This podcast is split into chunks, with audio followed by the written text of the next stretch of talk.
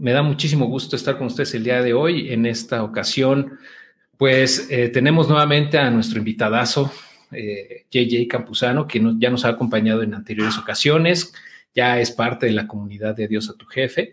Y como muchos de ustedes también ya forman parte de, de la comunidad de Cypherpunk, Em, y pues eh, para quien no lo conozca, bueno, pues rápidamente ahorita JJ eh, va a compartir un poco de él, pero realmente eh, yo les recomiendo que si esta es la primera vez que nos ven o que ven a JJ en este canal, que se echen un clavado a los videos que hemos tenido anteriormente, a los lives que hemos tenido. Ya hemos tenido tres antes, si no me recuerdo, en donde nos ha platicado un montón de cosas de, del ecosistema cripto, de DeFi, de, de Ethereum. Entonces, eh, pues por eso es que ahorita no vamos a tocar esos temas, sino vamos a asumir que ya, ya tienen un poquito más de entendimiento de eso, porque quiero aprovechar este tiempo para que JJ nos comparta varios temas que, que están ahorita pues en, en, en, boca de todos en la comunidad, eh, eh, especialmente en Ethereum, con muchas actualizaciones que están por salir, también que nos comparta un poco de lo que él vio en la en la conferencia de Denver que hubo de Ethereum y también pues qué es lo que más le está emocionando en este momento el ecosistema. Y por último que nos comparta también sobre la DAO, la, organización eh, autónoma descentralizada que está conformando.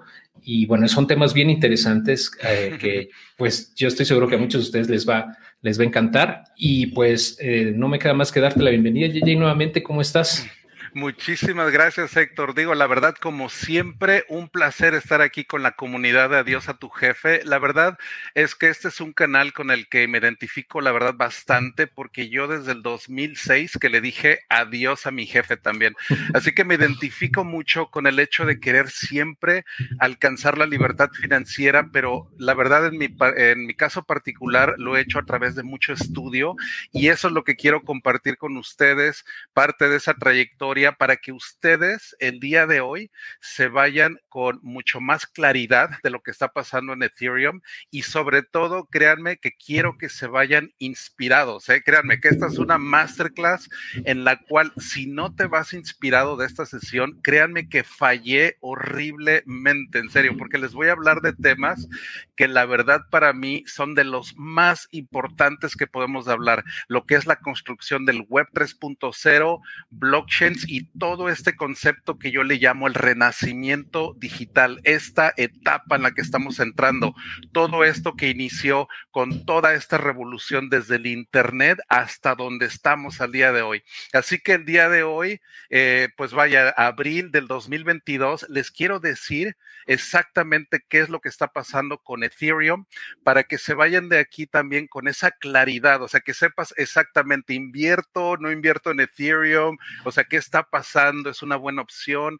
O sea, esas son las preguntas que a mí me gustaría responder el día de hoy. El hecho de que te vayas con la mente súper clara de todo lo que está pasando, lo que significa en los siguientes meses. O sea, vaya, la verdad es que esto para mí es un tema que me apasiona mucho. Así que nos vamos a centrar mucho en lo que está pasando en Ethereum, en lo que viene, qué es lo que yo estoy viendo como parte también del ecosistema.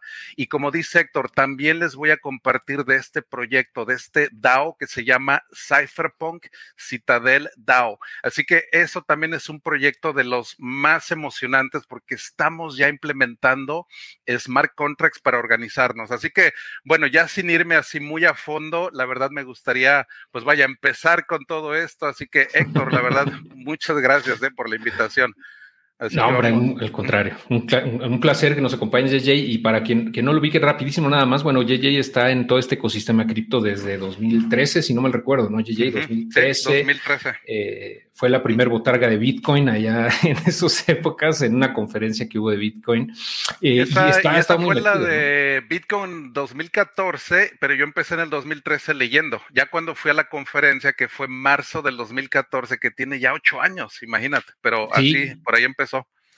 Sí, entonces es, un OG, se conoce como OG de, Ethereum porque fue uno de los que entró eh, en, Ethereum en el bloque Genesis. Realmente él está en Ethereum desde que nació, ¿no? Entonces, pues eh, es, increíble que, todo lo que ha vivido, todo lo que ha pasado y lo que ha, tenido también que aguantar en temas de volatilidad y de precio, de incertidumbre, de FOD y todo eso que ahorita pues ya para él eh, todo esto, este, esta volatilidad ya pues le hace, no le hace ni cosquillas, ¿no? Manos de diamante, ¿eh? manos de diamante, así como se le dice, mira, los que no doblan las manos, porque las manos de papel, para los que sepan, son los que les da miedo y con los que reflejan ese miedo en sus inversiones y eso es lo que quiero que se te quite, ¿no? Que se te quite el miedo, que tengas ese valor de entrar a un territorio completamente inexplorado, porque créanme que estamos creando tecnología conforme avanzamos. A esto se le llama, la verdad, tecnología de punta, porque estamos literalmente de lo que les voy a platicar es tecnología que se está literalmente la estoy viendo, la he visto en los últimos ocho años, cómo ha madurado desde un white paper que fue en el 2014 y ahí conocí a Vitalik en Austin en el 2014, en esa conferencia del TEC 22. O sea, imagínate esos ocho años de diferencia entre esa primera conferencia cripto. Para mí nunca había ido a una conferencia de, bueno, relacionada a cripto, ni siquiera se conocía hace mucho ese término, no era nada más Bitcoin y ya, ¿no? O sea, no había ni siquiera el término de blockchain, todavía no era ni siquiera muy, muy utilizado. Los ICOs eran algo que ni en sueños, vaya, era algo que todavía era muy prematuro, ¿no? En ese momento. Así que yo lo que vi en ETH Denver, imagínense, es toda una, es un festival de conocimiento tan brutal porque dura 10 días para empezar. Yo llegué ahí el 10 de febrero y el 11 de febrero se empieza ya con todo el registro, toda la inscripción, pero son ya conferencias que se empiezan a dar desde ahí, pláticas sobre NFTs. Vi las plataformas de OpenSea, por ejemplo, y Rarible, ahí estuvieron uh, platicando el, el CFO, todos los que están ahí encargados de la tecnología de NFTs vaya hablando de lo que viene en los marketplaces de NFTs, cómo ven ellos este mercado que como ustedes lo han visto súper explosivo. Entonces ya desde ahí, desde que estás en Denver, en esta, en esta parte, estás viendo una serie de conferencias increíbles. ¿eh? Imagínate 10 días de todo eso hasta que culmina con los tres días principales, que son como por el 18, 19 y 20, me parece. Ahí es donde está hasta el gobernador de Colorado, ahí es donde ves a Vitalik ahí hablando, dando así unos, unas, pues vaya, muy inspirador. Y eso es lo que quiero más o menos como que contagiarles un poquito de la diversidad que yo vi en Denver. Artistas, conocí, vaya, vi a uno de mis artistas favoritos, que es un pintor que se llama Chris Dyer, y lo vi ahí en la conferencia y le dije, y estaba pintando literal, es una conferencia que yo la veo como renacentista, ¿no? En la cual es multidisciplinaria. Vi pintores, diseñadores, programadores, eh, vaya, ingenieros, gente que tiene doctorados tal vez en, en, en otras cosas, pero eh, vi una combinación de talento tan increíble que eso es prácticamente lo que quiero pues contagiarles, ¿no? Todo ese ánimo, todo ese, eh, los que están construyendo el Web 3 es toda, somos todos nosotros, vaya, es lo que me di cuenta y por eso a mí me dio mucha inspiración para empezar ya a construir un DAO. La verdad, yo salí de Denver, pero así, o sea, prendidísimo, pensando que esto es el futuro, literal, o sea, lo que son las organizaciones autónomas descentralizadas, que esto es un término que a lo mejor para algunos de ustedes es nuevo, esto de los DAOs y todo eso, pero viene desde el white paper de Ethereum ese white paper que yo leí en el 2014, en la página número 24, de, de, que son 32 páginas, ya hasta casi lo memoricé y todo, yo creo, pero en la página 24 ahí viene este término que la verdad a mí yo creo que me cambió la vida porque ese fue el que más me llamó la atención en el 2014. O sea, ya cuando vi eso de organizaciones autónomas descentralizadas, a mí la verdad ya desde ahí me enganchó, dije, esto suena la verdad revolucionario y en estos años me he dado cuenta que ves el poder de las corporaciones el día de hoy y te das cuenta que el hecho de, eh, de crear ahora una organización hecha en blockchain, completamente transparente, inmutable, global y autónoma, créanme que es una de las invenciones más poderosas del siglo XXI. ¿eh? En serio, esto es algo que apenas estamos escarbando estas posibilidades. Ahorita ya hay DAOs que controlan, DAOs financieros. Estoy hablando, vamos a hacer una, una como especialización. Voy a hablar de DAOs financieros y yo lo que estoy creando es un DAO de comunidad. Hay diferentes DAOs, así como hay compañías que se dedican, por ejemplo, a, algo, por ejemplo, a la manufactura de chips, y hay otros que son bancos, por ejemplo, ¿no? Esa es, un, eso es una organización financiera. Ahora, cuando estoy hablando de un DAO financiero, eso la verdad ha tenido un éxito tremendo desde el 2015. MakerDAO es uno de los proyectos más exitosos que hay en Ethereum.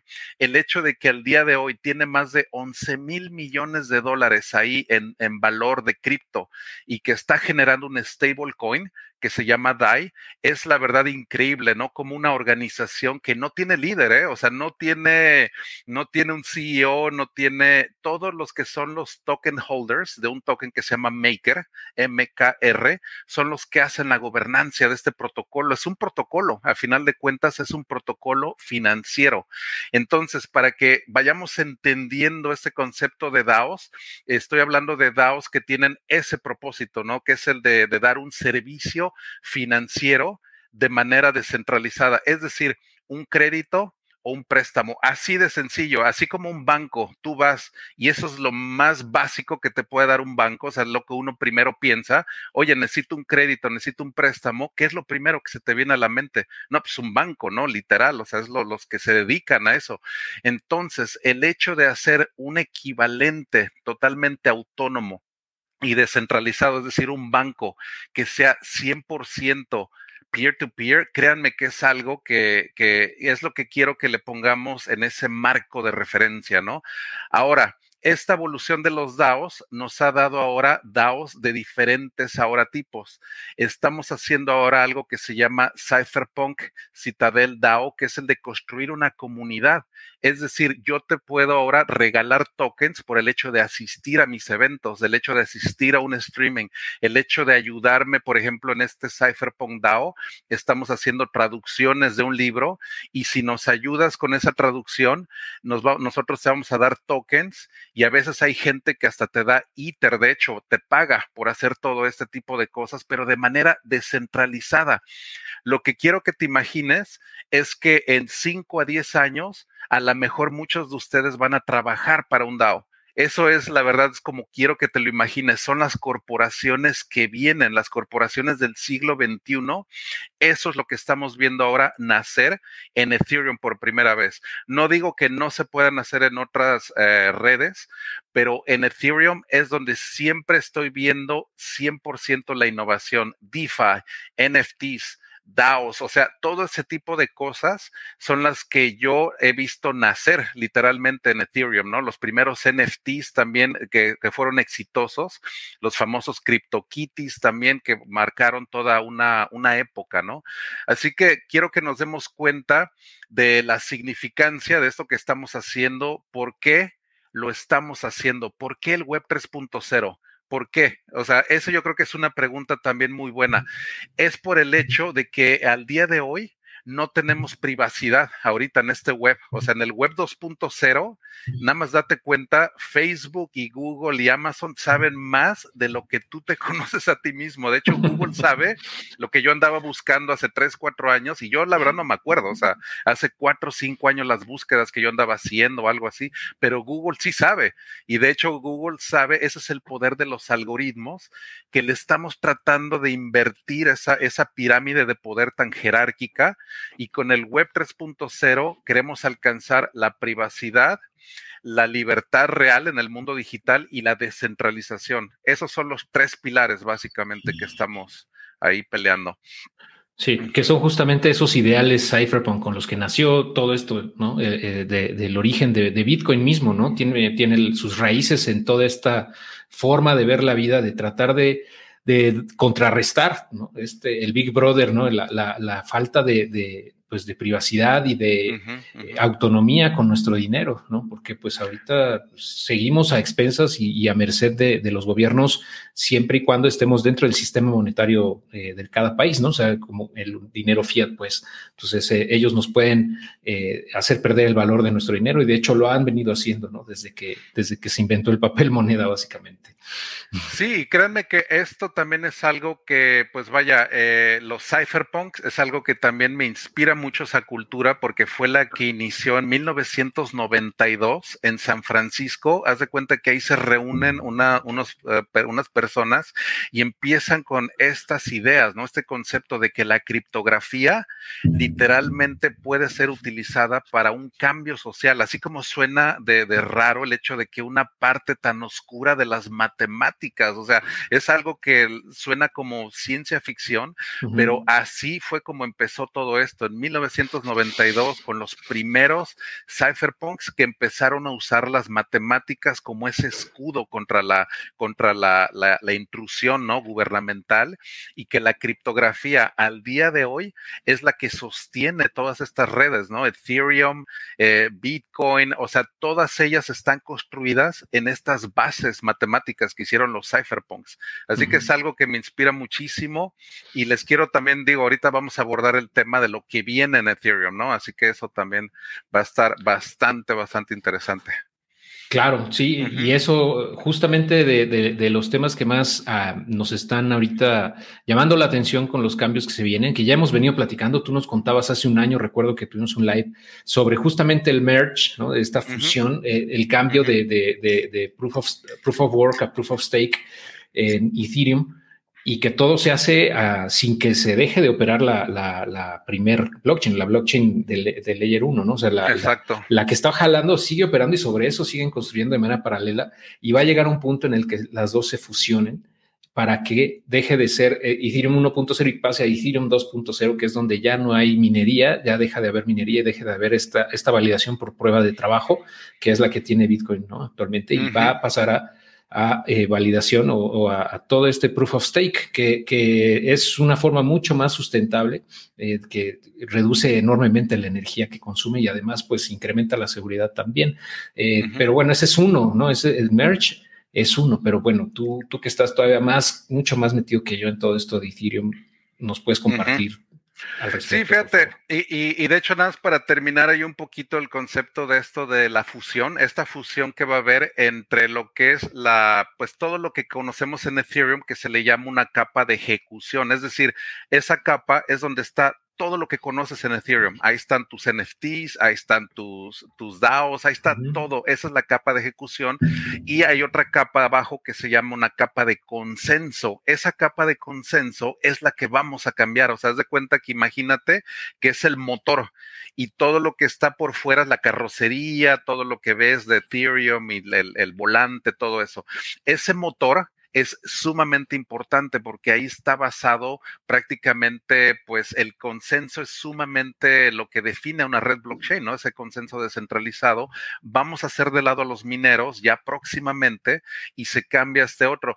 Aquí lo que nada más quiero dejar también muy claro, que en términos de, supply, o sea, en lo que es en términos de, de económicos, a lo que espero que pase con el precio, créanme que esto es algo que a veces no se platica mucho a nivel técnico porque estás hablando de que cambiar el consenso y todo eso, pero lo que sí quiero, porque aquí estamos hablando de la libertad financiera y estamos hablando de esta pregunta, ¿es bueno invertir en Ethereum ahorita? Yo te podría decir que ahorita es el mejor momento que pueda haber para invertir en Ethereum porque después de esta fusión, que parece que va a venir en junio o julio, es lo que yo espero tal vez en, en el verano, pero esto digo, no hay una fecha exacta. A lo que voy es de que hay un efecto del cual no se habla mucho. Al día de hoy se emiten más de 12 mil Ethereum al día para mantener esa seguridad en el consenso, es decir, es lo que se le paga a los mineros con la fusión, ¿qué pasa? Se va a reducir a menos de 1200 Ethereum por día. Es una reducción del punto de más del 10x, es a lo que voy. La emisión de Ethereum se va a bajar, pero de una manera tan brutal que se le llama el efecto del triple halvening, que es lo que es el halvening que uno ya a lo mejor conoce en, Bitcoin, que cada cuatro años se, se, se, reduce el número de la emisión de, de Bitcoin. Ahora, ¿qué pasa con el triple halvening?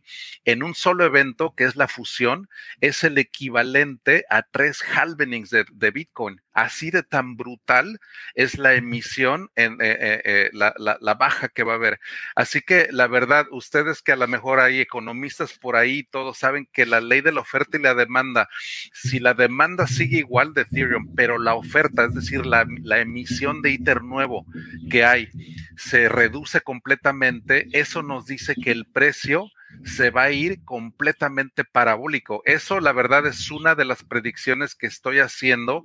No quiero que la tomemos como algo 100% cierto en cuestión de que va a ir así para arriba, pero lo que sí es cierto, y eso se los puedo decir, es de manera numérica y matemática que la emisión de ITER va a tener un shock de supply tan brutal que esto no está factorizado hasta en el precio, ¿eh? hasta donde yo he visto, porque estamos a unos 3 a 6 meses.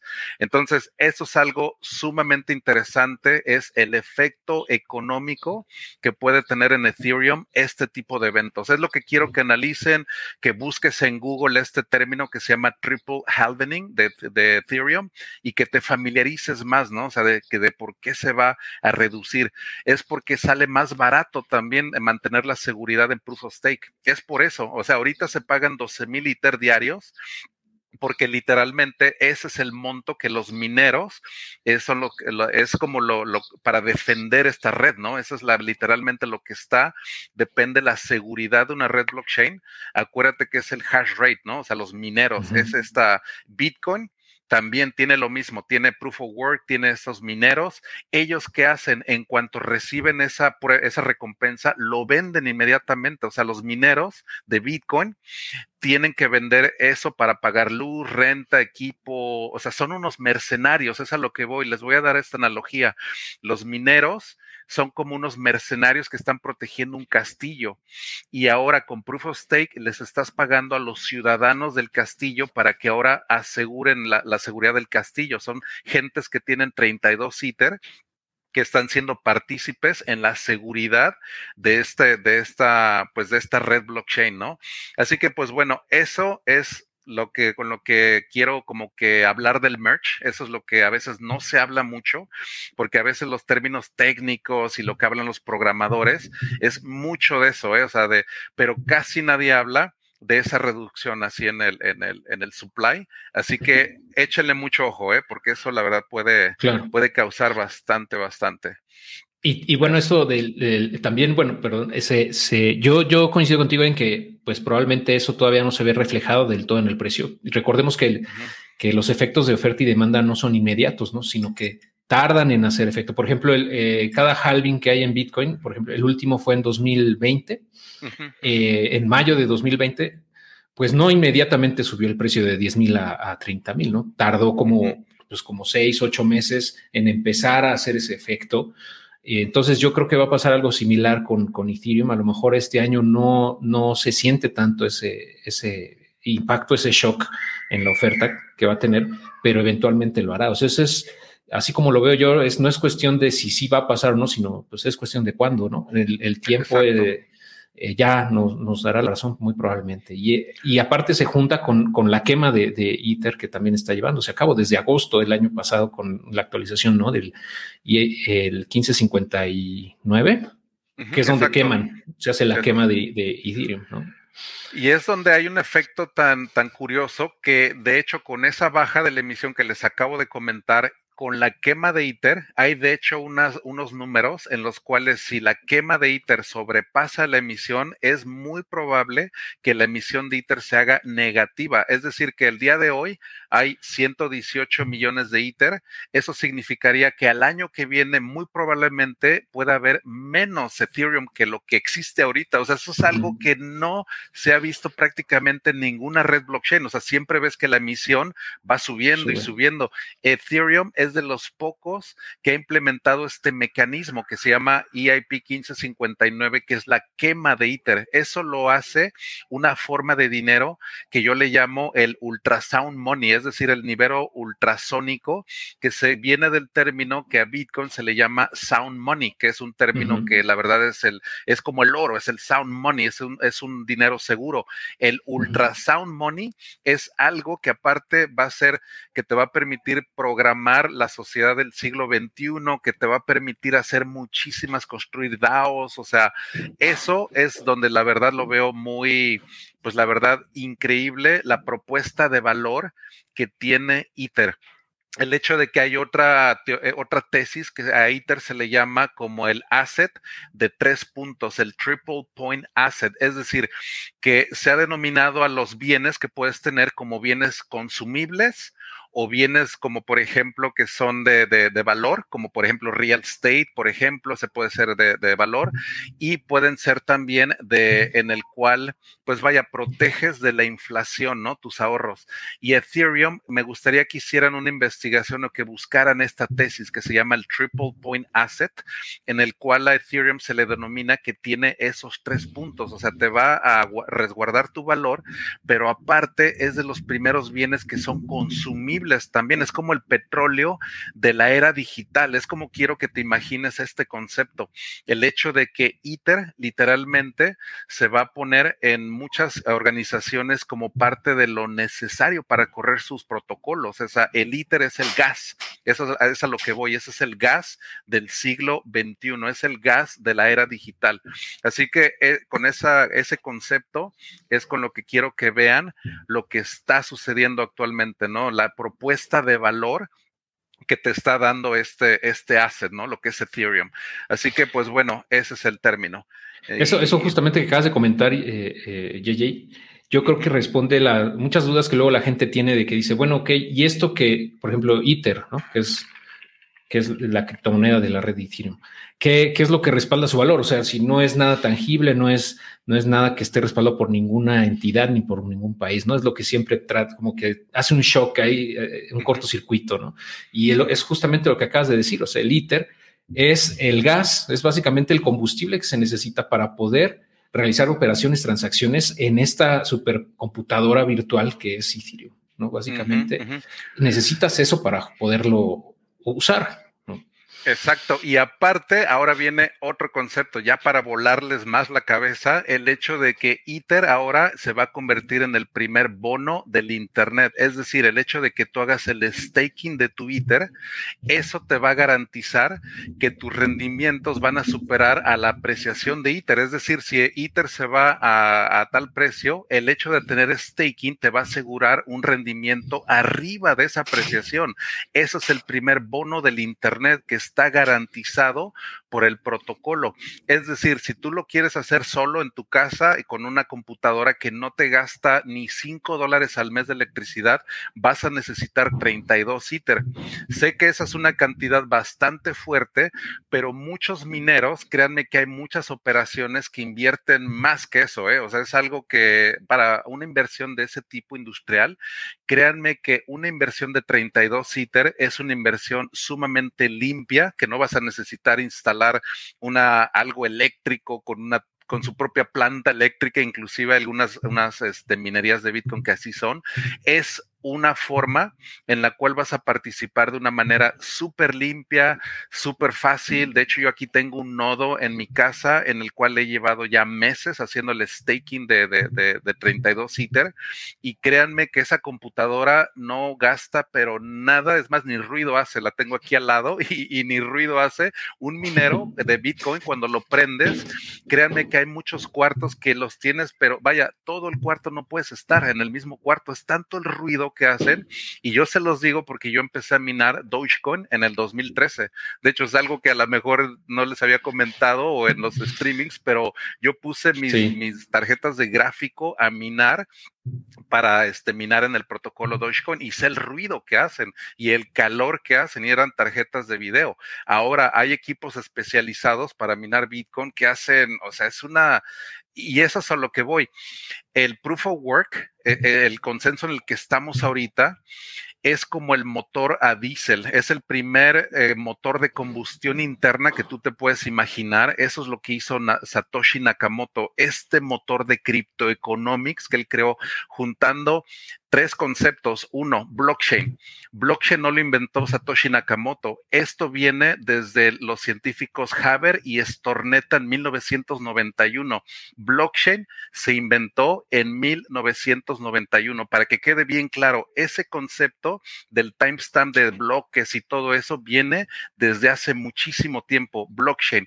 Proof of Work, que también viene de 1993 con esta científica D-Work, y que juntó lo último, que es Cryptoeconomics, es decir, todos estos alineación de incentivos de darte 50 Bitcoin por bloque por adivinar este jueguito. Créanme que con esos tres elementos, eh, Satoshi lo único que hizo fue combinarlos. Él no creó blockchain, él no creó Proof of Work y él no creó esto que se llama eh, Game Theory, ¿no? Esa alineación de incentivos, pero lo que hizo fue combinarlos de una manera que jamás, jamás, jamás nadie la había hecho. O sea, esto es algo, esta es la invención del primer motor de criptoeconomics de toda la historia. Eso es lo que pasó en el 2009. Lo que estamos tratando es de mejorar este motor. Este motor súper ineficiente que es Proof of Work, que está quemando más energía que, algunos países. Créanme que esto eh, se le llama Nakamoto Consensus, o sea, lo que surge de Bitcoin es este consenso de que por primera vez en la historia de la humanidad, cada 10 minutos, de manera descentralizada, nos ponemos de acuerdo en algo por primera vez. Eso es el paradigma de Bitcoin, que cada 10 minutos ese bloque, créanme que es la verdad absoluta por este motor de, de que ya no se para, o sea, ya es un motor eterno, lo que hizo Satoshi. Ese motor lo estamos cambiando a un motor eléctrico completamente ultra eficiente, que es como un motor de un Tesla, de cuenta, y el otro es el motor diésel que se inventó en 1820, de, 1890, eh, de hecho.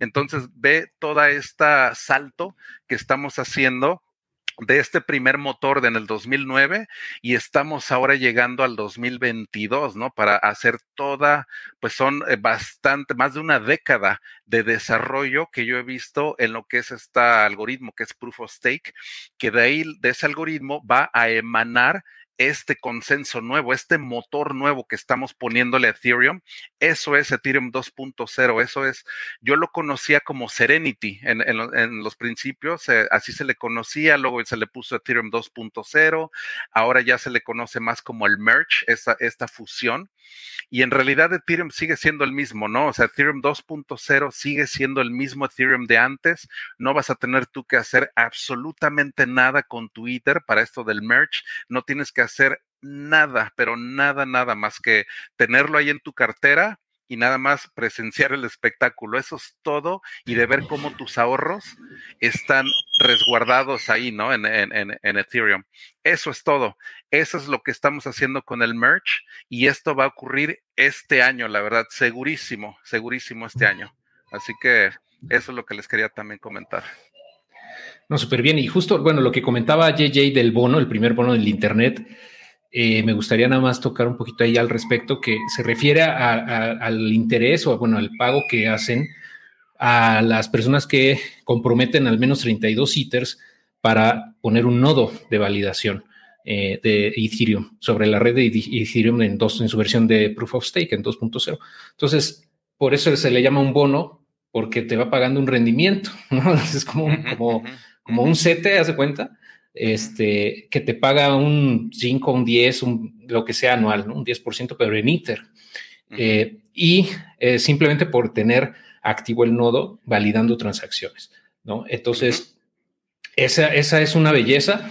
Eh, y bueno, ya hemos comentado al respecto. Si quieren echarle un ojo al, a un live que tuvimos hace, hace como un añito, un año, con JJ, y también Tuviste un live con, con Alex Robles hace como cuatro o cinco meses en donde explicabas cómo montar un nodo en, en Ethereum, ¿no? En Ethereum 2.0. Eh, yo creo que para la las personas que les interesa este tema en específico de montar un nodo, eh, les puede servir mucho. Les voy a dejar ese enlace también acá en la, descripción más adelante para quien nos esté escuchando posteriormente. Eh, y si quieren regresar más tarde, ya los que nos están viendo en vivo, pueden eh, ir a ese video también, ¿no? Y ahí JJ expone eh, cómo le hizo, ¿no? Porque realmente no es así como, pues le pico aquí y allá y listo, ¿no? O sea, sí tiene su, su un poquito de grado de complejidad, pero tampoco es algo que sea imposible, ¿no? Para cualquier persona que esté realmente interesada y que eh, tenga un poco de conocimiento sobre estos temas. Eh, y es una máquina de hacer dinero realmente, ¿no? Como lo mencionas. Y sí, la verdad, este, también algo que me gustaría es compartir así como que esta una, una imagen que Vitalik compartió hace, creo que hace un par de meses para dar un roadmap, así como esta visión de hacia dónde vamos con todo esto. Y yo pienso que a veces se ve tan complicada esta gráfica que a mí me gustaría como que la entendiera y que yo se las explique, vaya, así que nos vamos paso por paso, porque si la ves así nada más, créanme que parecen jeroglíficos, ¿no? Así como de los egipcios y que sale un así y una víbora y todo, porque está, la verdad, bastante abstracto. Entonces, creo que sí la podemos ver, ¿verdad, Héctor? Ahí está la gráfica. No sé si se puede ver esta, esta gráfica de Ethereum. ¿Me avisas? Ahí sí la, la puedes ver, ¿no? Ah, todo bien, ¿verdad? Entonces, aquí parece que están viendo aquí esta gráfica. Y esto es lo que quería compartirlos. Esto es lo que ya ocurrió. Esto que viene aquí, what's already behind us, es todo lo que ya se hizo. Es decir, esto del Beacon Chain ocurrió en diciembre del 2020. Eso es, significa esta red, ¿no? De Proof of Work. Este fork que también ya ocurrió que se llama Altair. También todo esto que ya, ya pasó, ¿no? O sea, todo esto del EIP 1559 también ya, ya se hizo. O sea, todas estas partes ya es lo que ya se hizo. ¿Qué es de lo que estamos hablando ahorita? Estamos hablando de esta transición, de la transición que se llama el merge. Esta, y vemos que ya está, tiene estas como que estas barritas de progreso en las cuales se dan cuenta que, por ejemplo, algunas ya están completamente llenas, en la que la especificación, por ejemplo, ya está completamente. El test network, yo diría que al día de hoy ya viene como por acá más o menos, o sea, ya vea mucho más llena. El for choice improvement también, o sea, a lo que voy es de que esto, esto, esto es el resultado, no más minería, eso es a lo que voy. Y esto también es algo significativo.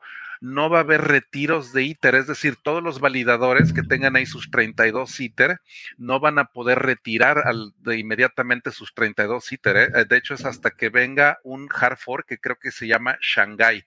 Este es el hard fork que va a permitir que ya pueda haber retiros de ITER. Así que imagínate, no va a haber ni siquiera ITER nuevo durante seis meses, que es lo que se plantea que este hard fork va a durar del merge a este hard fork. Va a haber seis meses enteros en los cuales no va a haber ITER nuevo. Entonces, eso es lo que me gustaría que comprendieran de lo, que es la, la, la, pues la relevancia, ¿no? De lo que es esto, el merge Ahora les quiero platicar rapidísimo. Estas son cosas que ya vienen, son cosas de que les estoy hablando, yo creo que del futuro. Esto estoy hablando de dos a tres años para que lo entiendan más o menos un poquito más. El search eso es una, el search se le denomina en inglés cuando algo como la marea sube, por ejemplo, ese es el search de la marea cuando sube. Esto es la escalabilidad masiva, ¿eh? esto es lo donde se viene ya la escalabilidad a través de sharding.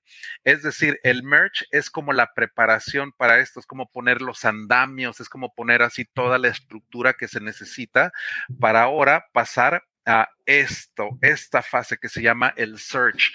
Ahí es donde vamos a ver una escalabilidad tan brutal que teóricamente aquí se pueden alcanzar de 100 mil transacciones por segundo hasta 1.3 millones de transacciones por segundo en unas especificaciones ya completas de sharding, ¿no? Entonces, a lo que voy aquí es de que la especificación también prácticamente ya está hecha y lo que es, para darles una, como una analogía, imagínate Ethereum como un estadio ahorita, un estadio llenísimo donde hay 300 mil ahorita validadores que son los participantes. El sharding lo que va a hacer es construir ahora 64 estadios. Esa es la, la escalabilidad que quiero que te imagines con el hecho de tener ahora e, esos shards, ¿no? Eso de lo que estamos viendo, eso es el search.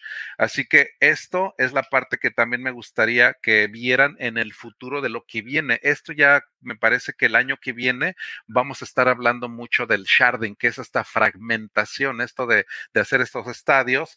Luego de aquí viene otra, otro cambio que se llama el Verge. Esto del Verge lo que significa es aplicar una nueva estructura criptográfica que se llama Merkle Trees, que son un poquito diferente a una, algo que se llama Merkle Trees, que viene de ahí de la criptografía. Aquí lo que estamos haciendo es hacer mucho más eficiente Ethereum. Esa es una parte también súper, súper interesante que me gustaría que lo vieran. El statelessness lo que va a hacer es de que tú puedas correr un nodo de Ethereum en un Raspberry Pi, en un microondas, en un refrigerador, en una lavadora. El statelessness lo que hace es de que los nodos que están ahí conformando Ethereum puedan ser, pero súper, súper pequeños, o sea, muy, muy livianos, que pueda ser ya en, el Internet de las cosas. Eso es lo interesante de esto, de, de esta parte. Ahora, esta otra que se llama The Purge es donde ahí se reduce o se elimina muchas de las cosas que no se necesitan en el blockchain, o sea, es decir, cosas que se han mantenido históricamente, artefactos que hay ahí. Imagínate el blockchain como si fuera un, camino que se ha recorrido, pero a veces hay mucha basura en, en, ese recorrido, no está tan limpia. Entonces, con el Purge, lo que trata de hacerse es hacer como más limpio este recorrido, de ver hacia atrás, pero de una manera ya un poquito más limpia y donde se hace también más eficiente, ¿no? La, el, blockchain. Y donde aquí ya se ve, por ejemplo, donde te puedes sincronizar, o sea, ves muchas, muchas eficiencias, ¿no? Con esto. Y ya para finalizar, es este concepto que se llama The Splurge. Eso es de las partes más avanzadas que yo les puedo ahorita compartir de Ethereum. Es de lo más, más, así como de lo que estaba, por ejemplo, trabajando ahorita Vitalik y todos ellos, son de lo que viene en Ethereum de tres a cuatro años. ¿Qué significa? Eso es hacerlo completamente a prueba, también hacerlo totalmente privado al, protocolo con estos CK Snarks, hacerlo a prueba de ataques cuánticos también, o sea, al utilizar ya un tipo de firmas, que eso de los, la computación cuántica, créanme que va a ser Ethereum que sea súper resistente, ¿no? A cualquier tipo de ataques hasta en el futuro, ¿no?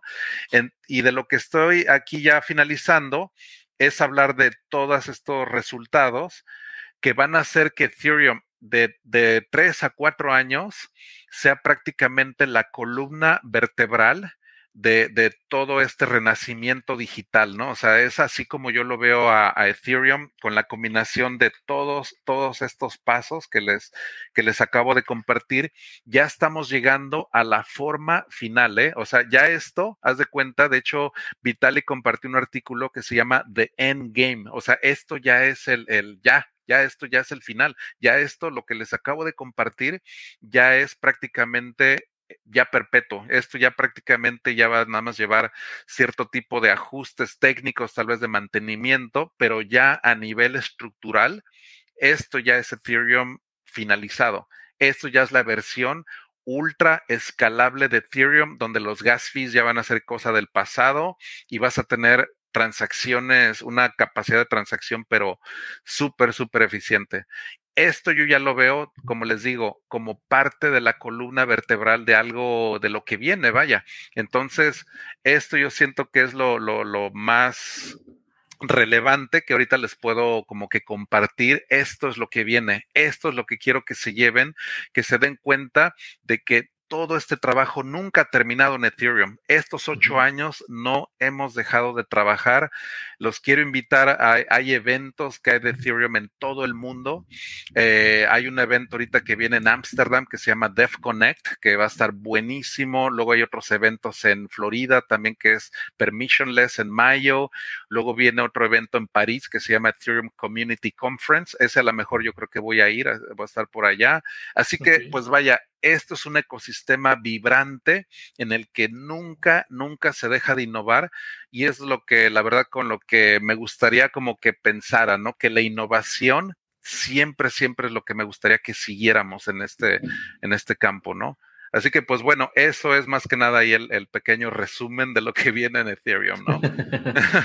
y, creo que eso responde a la pregunta que, te había hecho, ¿no? Antes de empezar, de, eh, pues que, ¿cuál es, qué es lo que más te emociona en este ecosistema, ¿no? Actualmente. Y bueno, creo que esto responde esa pregunta, ¿no? O sea, todo esto que se viene, todas las actualizaciones, que es un proyecto que, que sigue, eh, pues desarrollándose, así como todos estos años se ha venido trabajando y va a seguirlo haciendo durante los próximos años también. Y, y bueno, a lo mejor la gente no, no, no dimensiona, muchas personas no dimensionan todo lo que hay detrás, ¿no? Piensan que nada más es Vitalik con dos o tres desarrolladores ahí haciendo cosas, pero en realidad estamos hablando de miles de, de desarrolladores que están trabajando en esta tecnología, ¿no? No sé exactamente el número de desarrolladores, pero deben ser como cuatro mil más o menos o por ahí. ¿no? Por ahí, exacto, y se, se, ve por el número de contribuidores que hay en el, en el repositorio, porque es código abierto. Acuérdense que todo esto es código abierto, todos los EIP, todas estas como que propuestas de todo esto que les acabo de mostrar,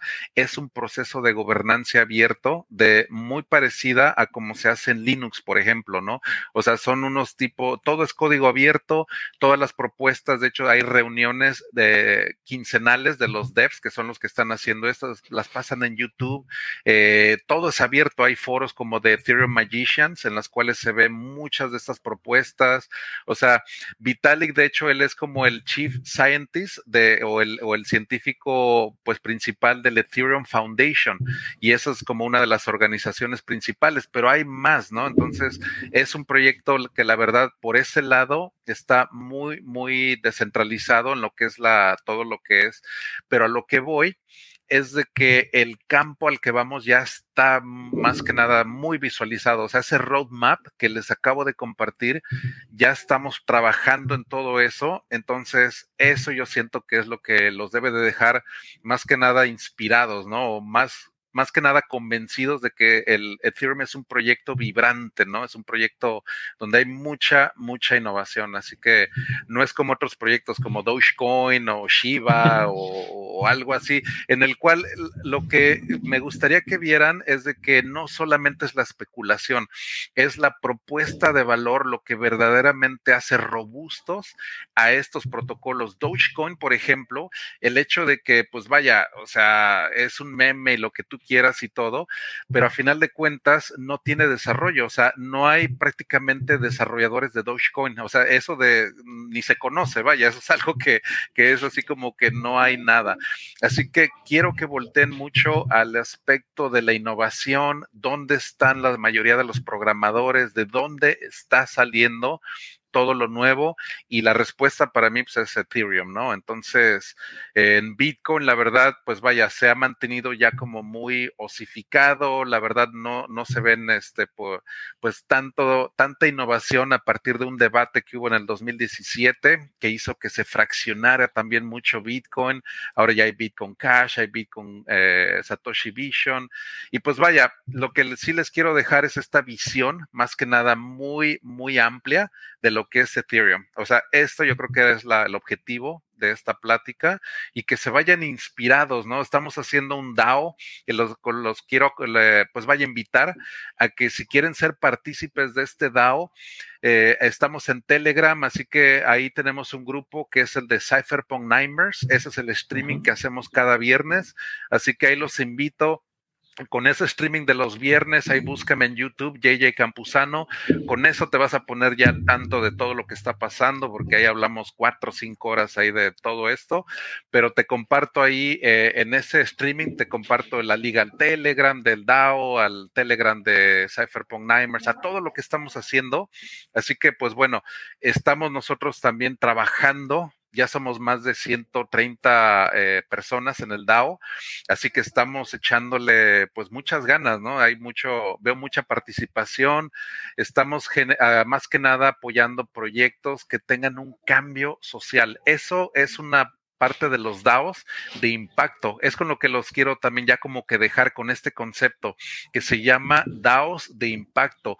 Ese es un concepto en el cual estamos tratando ahora de generar DAOs que tengan un cambio social, o sea, prácticamente DAOs que se encarguen, por ejemplo, de, de, pues tal vez de proponer soluciones para el cambio climático o para hacer soluciones que impulsen el web 3.0, de hacer traducciones, por ejemplo. O sea, eso es lo que estamos tratando de hacer, un DAO con un impacto social. Esa es la clasificación en la que entramos nosotros en este DAO. Así que con esto me gustaría que, pues vaya, si quieres participar en algo que tiene esa, esa atracción, pues te invito, ¿no? Es, es global, incluyente y, estamos buscando más que nada diversidad por ese lado. ¿Cómo, sería la forma en la que pueden eh, pues comenzar a participar en esta DAO? Si dicen, oye, quiero, quiero entrarle, quiero ayudar, ¿cómo, cómo pueden hacerlo? Sí, mira, hay varias maneras. Por ejemplo, en el Telegram estamos ya organizando lo que son también células, o sea, lo que son células en lo cual, por ejemplo, si tú tal vez te gusta traducir, pero a lo mejor no es lo tuyo, a lo mejor no sabes hablar inglés o, no quieres o, no es por ahí, estamos haciendo células en las cuales uno puede buscar así como que ciertos proyectos que tengan ese impacto social y se proponen al DAO. Lo interesante aquí es de que estas propuestas te vamos a dar tokens de recompensa que te van a dar acceso a un Discord en el cual va a ser exclusivo también para los que tengan ese tipo de tokens. También vamos a tener un Discord ahí también que es solamente para miembros y te vamos a enseñar a votar de manera en blockchain. Eso también es lo interesante de que esos tokens que te voy a dar en, en tu MetaMask y en tu wallet, que son tokens de Ethereum, esos se van a utilizar para votaciones. Eso va a ser muy interesante de que aprendas cómo votar, de que aprendas cómo se maneja todo este tipo. No, no hay que pagar gas para hacer ese tipo de cosas. Son votaciones muy, muy sencillas, pero nos estamos organizando de manera descentralizada. Eso es lo que hace un DAO, el hecho de, de poder crear una estructura que es la verdad muy autónoma y es completamente pues distribuida y a prueba de censura, ¿no? Que, son estos tokens Citadel, que son este, esos son los tokens que vamos a,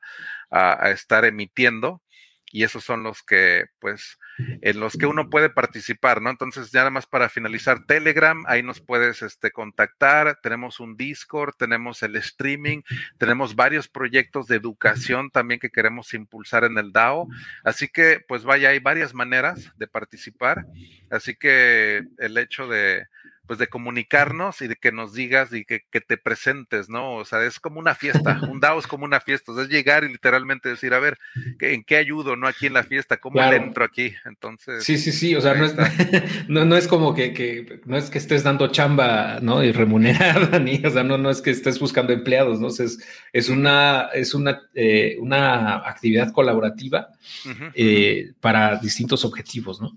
Y entre todos eh, hacer eh, pues, cosas interesantes. Y, pues ah, tiene sus recompensas también, como lo que mencionas, ¿no? De tener acceso exclusivo a ciertas cosas, a ciertos grupos, a ciertas actividades. Probablemente más adelante los vas a invitar a la cita de él que, vas a hacer después. Exacto, de hacer una citadel física, inclusive aquí en Florida, que es aquí donde estoy. Entonces tenemos un proyecto hasta de hacer un ya un complejo en el cual vamos a implementar blockchain, pero ya para, para pues vaya, una, una ciudadela, la primer cripto ciudadela, ¿no? Aquí. Así que estamos tratando de hacer una, un concepto completamente diferente y estos tokens también vamos a hacer NFTs también de, de, este proyecto y esos tokens se pueden ser acreedores también a que tengas tú ahí también tus, tus NFTs conmemorativos de Cypherpunk. Así que se va a poner bueno. Esta, esta es una fiesta que, promete mucho. Así que los invito. Exacto. aquí lo estoy dejando en los comentarios el enlace al Telegram.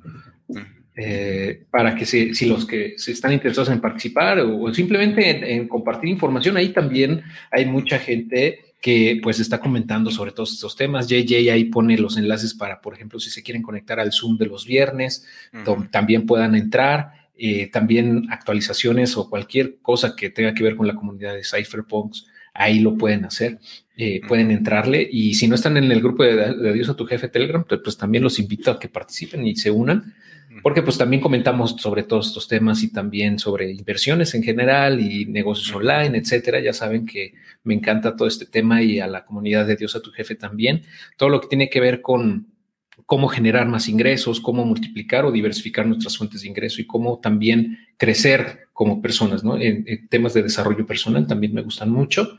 entonces, pues al final de cuentas es una comunidad enfocada en lograr la libertad financiera, en, tener una vida plena, sin problemas económicos y que no nada más se quede hasta ahí, sino que vaya, vayamos más allá, ¿no? O sea, una vez que resolvamos nuestros problemas de dinero, pues ya podemos empezar a voltear a ver eh, cosas como esta, por ejemplo, ¿no? Hacer algo mucho más grande que nosotros mismos, construir, dejar un legado y, dejar este lugar de una forma mucho mejor de la que estaba cuando llegamos, ¿no? De eso se trata.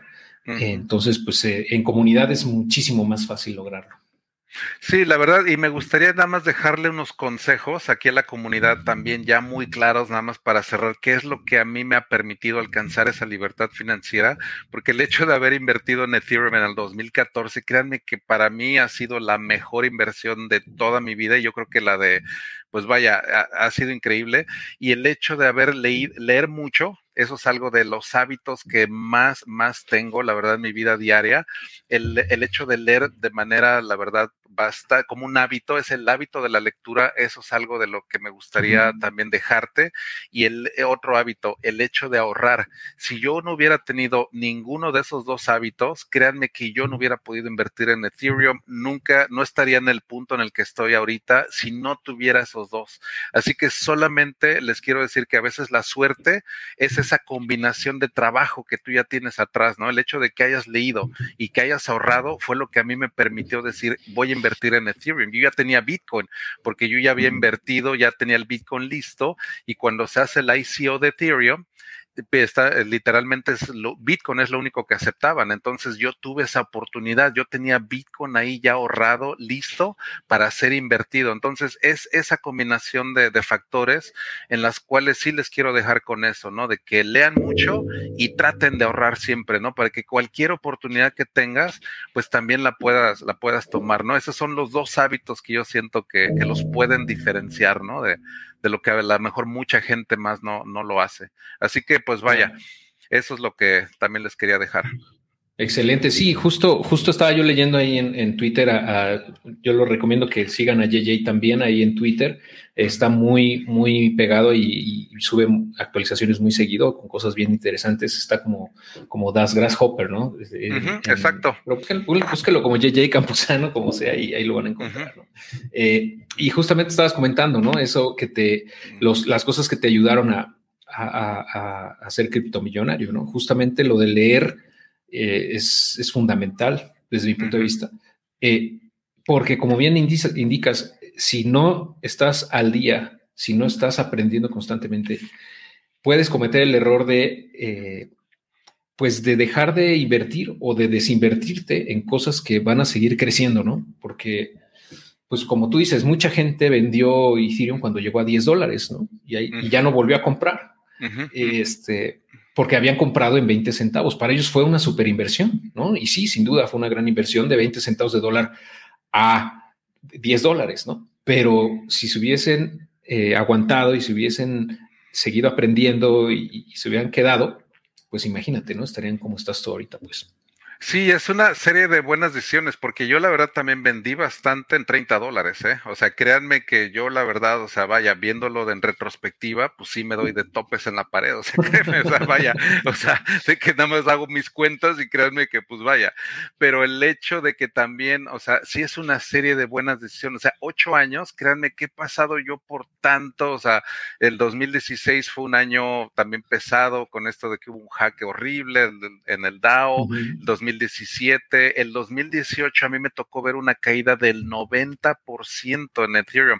Entonces, no es nada más ganarte un ticket de lotería, ¿eh? o sea, créanme, a mí la verdad yo lo he visto como a lo mejor sí, sí ha sido como que mi billete de lotería, pero créanme que el hecho de conservarlo, ¿no? Ha sido súper difícil, o sea, créanme que no se ha dado de manera gratis, ¿no? O sea, el hecho de que siempre tienes la tentación de que, a ver, lo gasto, no lo gasto, o sea, es una serie de buenas decisiones que sí me gusta gustaría que ustedes las empezaran desde ahorita, ¿no? O sea, de que no vender cuando tienes ya tu Ethereum, de lo consideres como tu retiro, vaya, que sí lo veas como, como yo tengo todo, eh, Genesis Ether, o sea, es, es Ether que no se ha movido desde el Génesis, o sea, desde el 2014 no se ha movido. 2015 fue cuando se creó el, blockchain en, en, en, realidad, el 31 de julio del 2015, desde ahí no se ha movido. O sea, imagínate. Entonces llevo siete años de tenerlo completamente este, aguantando, ¿no?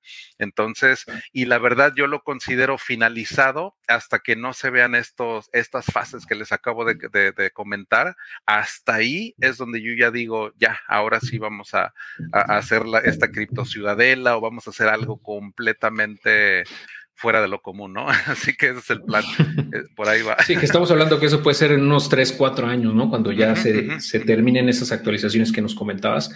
Este, y eh, yo creo que también lo que, lo que vale la pena también comentarle a la gente, si no ha tomado tu curso de, de, Padawan Polytechnic, ahorita que estabas mencionando esto de, seguir aprendiendo y todo, creo que ahí eh, es por donde podrían comenzar, sin duda, a la par de el curso que hice que se llama Mindset también, que ambos son gratuitos, por cierto, y están disponibles en YouTube.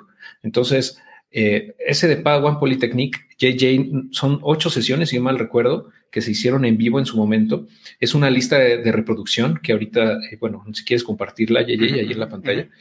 Eh, entonces duraron ocho semanas. Cada semana se hizo una, transmisión en vivo en donde JJ dio una masterclass de un tema en específico, pero en total son ocho.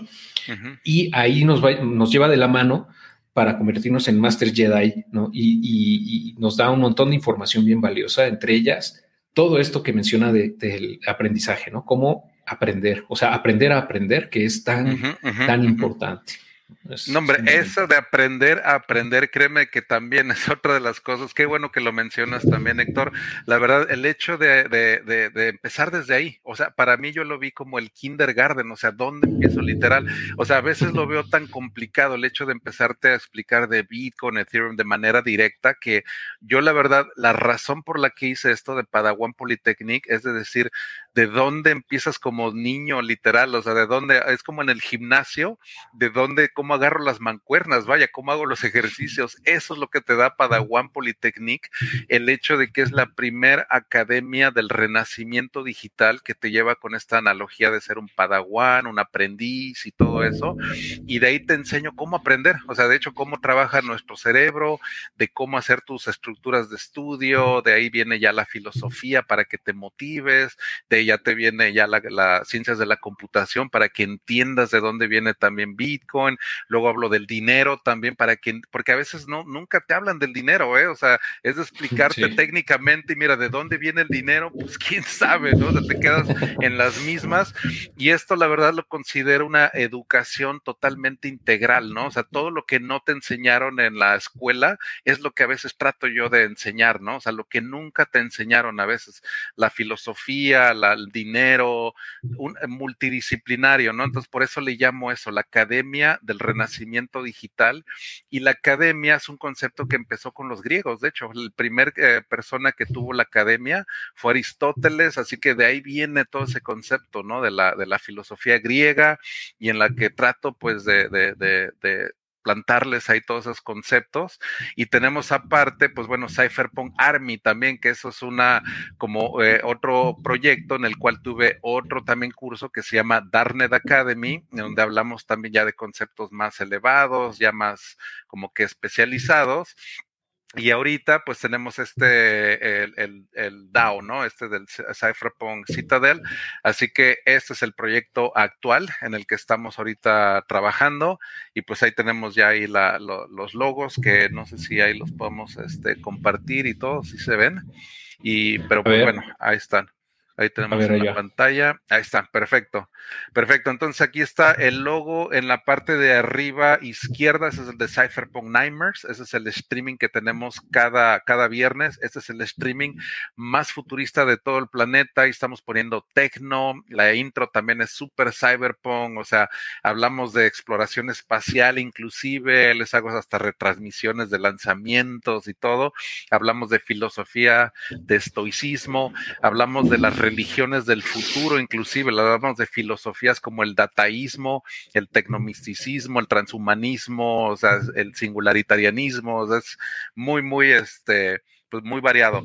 De aquí tenemos Lex criptográfica en la parte inferior izquierda, que esto es como una, una incubadora de ideas, es donde publicamos también artículos. A Padawan Polytechnic en la parte superior derecha, que los, les había comentado. Cypherpunk Army, que también tenemos este curso, y vamos a hacer uno nuevo que es sobre DeFi. Entonces tenemos aquí este, este libro en el cual vamos a hacer un nuevo, un nuevo curso ya este año. Entonces ya se viene Cypherpunk Army y en medio ya se viene el logo ya principal, ¿no? Esta ya es la aceleradora de adopción del Web 3.0 y la criptoeconomía regenerativa. La, esto de regenerativo es a lo que me refiero. El hecho de crear esos loops positivos en la sociedad es lo que hace súper poderosos estos DAOs, ¿no? De, de, impacto social, porque crean un bien en la comunidad y la gente dice, a ver, ¿cómo? A ver, este DAO me está dando un libro gratis en PDF, súper, eh, así con una información súper buena o cursos y todo eso. Eso es un DAO de impacto social, ¿no? Entonces, eso lo que estamos ahorita haciendo y eso es lo, con lo que, pues vaya, los quiero invitar, ¿no? A que sean partícipes de, pues de, este proyecto. Así que ahí están, eso es lo que tenemos ahorita, ya con este organigrama, pues ahí ya, ya pueden ver, ¿no? Ahí lo que... Como pueden ver, es un, universo de información, ¿no? Es, es, vasta y toda es gratuita. En realidad eso, eso también es, es de, de, recalcar, ¿no? Allá afuera hay mucha gente que te vende cursos de, de todos estos temas que a lo mejor te pueden ayudar, sí, claro, pero creo que eh, tiene mucho más valor eh, eh, el que alguien lo haga sin fines de lucro, o sea, porque ahí te das cuenta cuando realmente lo hacen por pasión, por convicción, por, por vocación y no necesariamente por obtener un, beneficio económico, ¿no? Que, digo, es, es, es, válido, pero creo que tienen mucho más valor lo que estás haciendo, Yeye, en el sentido de, de, educar por el placer de hacerlo y porque realmente te interesa que todos estos temas eh, sean de dominio público, ¿no? Y ayudar a las personas a comprender todo esto para que mejoren sus vidas, ¿no? Y, también mejoren las de su entorno. Eh, y, por eso yo me he identificado mucho también con, tu comunidad y con, tu filosofía, con tu forma de ver la vida.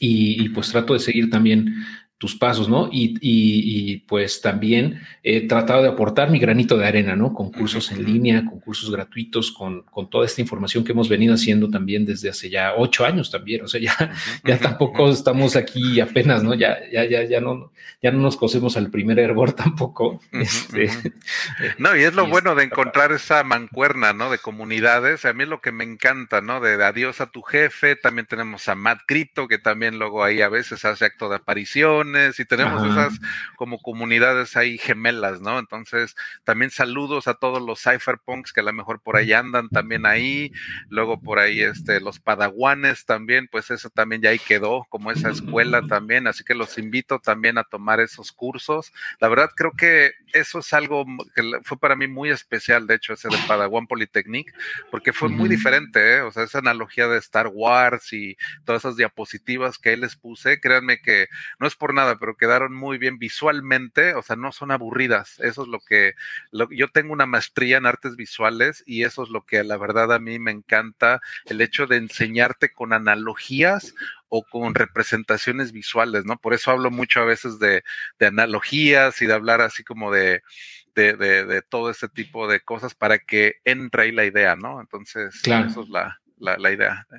Muy didáctico. Y, bueno, nada más para terminar, si te parece bien, podemos pasar con algunas preguntas de la, de la gente que tengo aquí. Adelante. Eh, nos pregunta Jorge si la emisión diaria de Ether sería de por vida, o sea que entiendo que fue cuando hablabas de, lo del merge, ¿no? Cuando ya se realiza el merge, que va, ya se va a dejar de minar, pero va, se va a estar eh, premiando o, recompensando, mejor dicho, a, los validadores.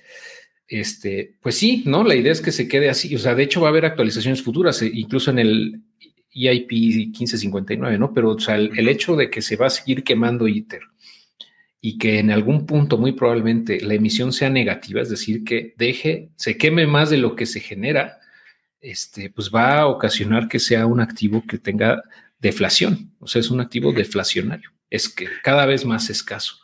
Eso es muy interesante.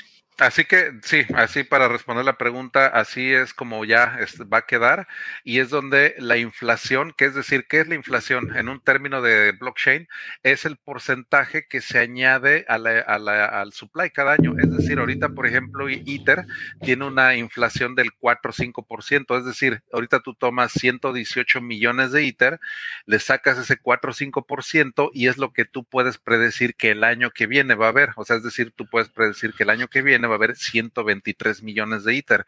Pero ¿qué pasa? Con este cambio, en lugar de ser un 4 eh, al 5%, se reduce a un punto me parece que es un punto dos por ciento anual. O sea, la inflación de ITER se reduce 10x, es a lo que voy, esa emisión, ya como le habíamos comentado, de ese 4.5%, creo que es actualmente, se reduce a menos de un 1%, ¿eh? Eso es la, eso es la, como se va a quedar ya.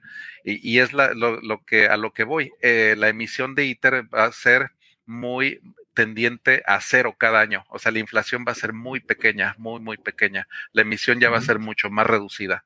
Así que se empezó con una emisión de 5 ITER por bloque, luego se cambió a 3 por bloque, ahorita está en 2 por bloque y ahora va, se va a reducir a punto 2 por bloque. Esa es la reducción más brutal que ha tenido en toda su historia. O sea, es, un cambio muy, muy drástico. Así que, sí, sí, sí. para ponerlo en perspectiva.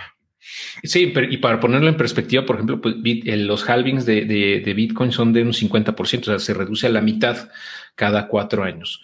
En este caso se está reduciendo eh, en un 10x, ¿no? Estamos hablando en tal vez un 90%, ¿no? En, en un, de, un año al otro. O sea, es muchísimo, es muchísimo. Eh, también nos preguntan por acá, perdón, perdón, ¿quieres comentar algo? No. de hecho, sí, nada para ver la siguiente pregunta. Ah, ok.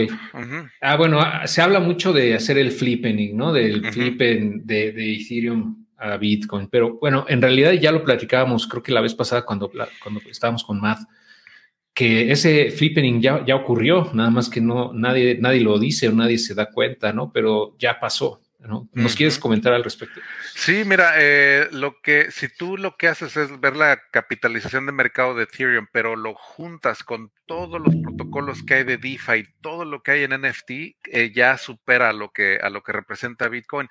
Pero algo que también quiero hacer hincapié es que el market cap, a pesar de que se lleva muchos headlines y lo ves en las noticias y todo, créanme que a veces es muy ilusorio por el hecho de que, por ejemplo, yo ahorita en el DAO voy a emitir 570 millones de tokens, o sea, esa va a ser la emisión de este, de este DAO, porque hay 570 millones de personas que hablan español, ¿no? En el mundo. Pero hay a lo que voy, que es eh, el hecho de que si yo le mando un token ahorita a Héctor y él me dice, ¿sabes qué? Yo te mando un dólar por ese token, ese market cap estaría en 570 millones de dólares de ese DAO que yo acabo de crear, ¿no? O sea, es por eso que es a veces muy engañoso el hecho de pensar en el market cap como lo que representa o el valor de una red, ¿no? Eh, eh, yo pienso que no va por ahí, o sea, el hecho de que haga el flippening, de hecho, ni representa en realidad gran cosa en cuestión de riesgo, o sea, MicroStrategy, El Salvador, eh, Tesla, que también tiene Bitcoin, o sea, muchas corporaciones que no representan ningún riesgo, o sea, la valoración de Bitcoin como tal va a seguir también llevando su mismo rumbo y todo, pero si Ethereum lo llega a superar en capitalización de mercado, no representa ningún, el hecho de que Ethereum sea mejor inclusive. Son propuestas de valor muy diferentes, ¿no? A pesar de que sí va a haber muchas noticias y eso sucede y todo, créanme que eso no significa que Bitcoin ya se vaya a, a, cero o de que todo lo que se hizo ya no, no cuenta, o sea, no va por ahí, ¿no? O sea, nada más son como que tomarlo eh, que el market cap es una perspectiva a veces muy, muy ilusoria. ¿eh? Eso es algo que, que, el precio del, o ese número, eh, lo que representa en cuestión de, valor, son dos cosas a veces bien, bien diferentes, ¿no? Así que por ahí va, por ahí va, nada más para que lo, lo tomen en cuenta. Muy bien, muy bien, JJ. Pues eh, no sé si gustas agregar algo, algo más. Eh, yo creo que prácticamente ya respondimos las preguntas de la gente. Eh, muy contentos de tenerte aquí, como siempre, ya sabes, es tu casa y, siempre nos encanta que nos compartas toda esa información. pues antes de terminar, me gustaría, JJ, que, que nos dieras, pues un poquito de, luz sobre lo que ves para este año. Eh, no nada más, ya, ya platicamos de Ethereum, pero en términos de, adopción, en términos de esto que comentabas al principio de las DAOs, o sea que, o sea, ¿cómo, cómo puedes, cómo ves tú eh, la implementación? O sea, eh, ya en unos cinco años, o sea, ¿cómo, cómo va a afectar eso nuestra vida? O sea, que esa creación de DAOs ya aplicación en la vida real. O sea, como que cuesta, todavía me cuesta un poco de trabajo visualizar eso en el futuro. Ok, nada más para ponerlo en perspectiva, yo creo que los voy a poner con este concepto que también quiero que visualicen. Ethereum como el layer of things, o sea, eso lo que va a hacer que todo se conecte, o sea, eso es lo que representa eh, con todos estos cambios. Este concepto del layer of things es el hecho de que Ethereum se va a poder conectar hasta electrodomésticos, eso ya lo habíamos visto y todo, pero el hecho de que estén DAOs ya interconectados van a permitir que haya eh, economías que hasta ahorita, créanme que ni siquiera nos pasan por la cabeza. Es decir, el hecho de crear JavaScript, ese lenguaje de programación dio cabida a que, que se creara Facebook y Instagram. ¿Quién podía, podría haber predecido Facebook en el 2000, en el 2000 o en el 1999? Nadie, o sea, de hecho el social media fue algo como un fenómeno que fue completamente, agarró al mundo, pero por sorpresa. Los NFTs igual los están agarrando al mundo por sorpresa a lo que voy es de que en los siguientes años, nada más para, eh, para ponerlos, yo no soy así como que el Nostradamus, pero lo que sí quiero es de que estén preparados para lo inesperado. Eso es a lo que quiero que, que, que empecemos a conceptualizar. Va a haber economías, va a haber trabajos que hasta la fecha nunca habían podido ser desarrollados. Les voy a decir por qué. Los micropagos. Esto es algo que los bancos se han preocupado muy bien de que nunca pase. El hecho de que yo le quiera mandar un centavo a alguien o 20 centavos es imposible. O sea, imposible, imposible con la infraestructura actual. El hecho de tener ahora eh, un nuevo mecanismo en el cual ahora vamos a poder darle micropropinas, por ejemplo, a músicos, artistas, o sea, influencers, creadores de contenido. Eso va a crear trabajos completamente nuevos. O sea, lo que quiero que te quedes es de que en los siguientes cinco años va a haber trabajos que ahorita yo no me puedo ni imaginar. O sea, es lo que quiero que, que en su cabeza estén ustedes preparados para recibir una nueva serie de paradigmas en las cuales van a tomar al mundo por sorpresa. O sea, el Web 3.0 va a crear mecanismos que hasta la fecha ni siquiera ahorita me puedo imaginar, ¿eh? en serio, así como ni, nadie se pudo imaginar Facebook y todo, o sea, y, eso es a lo que a lo que yo pienso que nos debemos de emocionar y el hecho de que estamos siendo testigos, vamos a ver el nacimiento, nada más eh, les puse este ejemplo, el de los micropagos, pero van a ser muchísimas cosas más, ¿no? Es el layer of things también es otro concepto, otro concepto, Internet of blockchains, o sea, el Internet de las blockchains interconectadas también eso es algo que Polkadot, Ethereum, Avalanche, o sea, hay muchos proyectos que tienen esa capacidad de interconectarse y estamos viendo que no hay un solo, no hay una sola red que yo creo que vaya a tener la hegemonía. Yo la verdad no estoy aquí para decirles que Ethereum ya ganó o que ya se llevó a todas las demás, sino que hay muchas propuestas también de mucho valor. Yo podría decir que Chainlink como oráculos, Avalanche también como una cadena modular Polkadot también como una red blockchain modular y también con mucho futuro y pues vaya a ver esos proyectos también, ¿no? Que no es, no hay que ser maximalista también de, de, ningún proyecto. Si yo no hubiera innovación en Ethereum, yo ya me hubiera ido a otra, a otra red, ¿no? O sea, ya estaría en otro proyecto. Así que sí, la verdad es bien importante, pues vaya, no ser maximalistas, el hecho de poder romper tus paradigmas anteriores es bien, bien importante y es algo que hasta ahí eh, les enseño en Padawan Polytechnique y todo eso, ¿no? O sea, el hecho de que puedas tú mismo también pensar de otra manera, ¿no? O sea, ponerte otro, otro chip, eso es bien, bien importante para los siguientes cinco años, ¿no? Así que eso es la verdad mi recomendación, ¿no? De, de lo que viene. Claro. y, este curso de, de, de, DeFi, digo, antes de terminar, estabas mostrando el libro que, que por cierto ya también compré, me llegó ayer, apenas lo voy a empezar a leer también, eh, donde es, de DeFi, de finanzas descentralizadas, vamos, y el, futuro de las finanzas. Eh, ese libro que está ahorita leyendo JJ se va a convertir también en un curso eh, de DeFi, ¿no? en, eso vas a estar trabajando. Exacto, vamos a estar trabajando en eso y porque también en Coursera hay también este curso gratis. Bueno, la verdad, creo que no es gratis. Yo ahorita pagué 39 dólares, ahorita que me acuerdo, pero creo que te dan un trial de 7 días. Entonces, ahorita con una tarjeta de crédito puedes tomar el curso gratis siete días y si lo cancelas antes o lo terminas rápido, ya no pagas nada, ¿no? Entonces yo sí lo estoy tomando, pero hay un curso muy bueno en esta plataforma de educación que se llama Coursera, que es una de las que recomiendo también en Padawan Polytechnic y todo eso, o sea, cursos muy buenos de que si sabes hablar inglés o lo entiendes, la verdad se te abre todo un mundo de, de información, ¿eh? Entonces también les recomiendo, pues vaya, poder tomar este tipo de cursos así especializados. Pero les voy a traducir todo eso porque pues, es la, idea, ¿no? De que este DAO lo que va a hacer es crear contenido pues en español, así para los que no sepan hablar inglés, nada más espérense un poquito, denme unas cuantas semanas y, ya. Yo les pongo todo el curso y, y se va a poner bueno, la verdad, se va a poner muy bien. Entonces, el, autor del libro se llama este, Campbell, Campbell Harvey. De hecho, aquí viene y lo encuentras en Amazon y en, en Coursera también lo encuentras como DeFi y creo que también tiene este, el, futuro de las finanzas y tiene ya aquí como una parte de Vitalik y otros que ahí hacen una introducción, pero este es el autor, Campbell Harvey. Entonces aquí lo, para los que preguntan. ¿eh? Muy interesante y justo ese es el futuro, el futuro de las finanzas, le duela a quien le duela, pues va por ahí, ¿no? O sea, realmente hay mucha, hay mucha resistencia, yo lo he visto, por ejemplo, con personas que están muy metidas en el sistema financiero tradicional, es muy, muy difícil aceptar y, asimilar todas estas ideas, lo siguen viendo como, como algo meramente especulativo, como, como, como una moda o como algo que, que pues realmente pues, no, no, no va a cambiar nada, ¿no? O sea, las lágrimas de los, de los haters de Ethereum. De los haters de Ethereum. Es que he vivido tantos que, pues mira, esos son, pues que ahorita, mira, me sabe, pero riquísimo esto. Está buenísimo eso. Eh, entonces, pues sí, es bien difícil asimilar toda esa información porque, como tú dices, no es fácil, no es fácil entender todo esto es, toma su tiempo y toma también tener esa apertura mental, ¿no?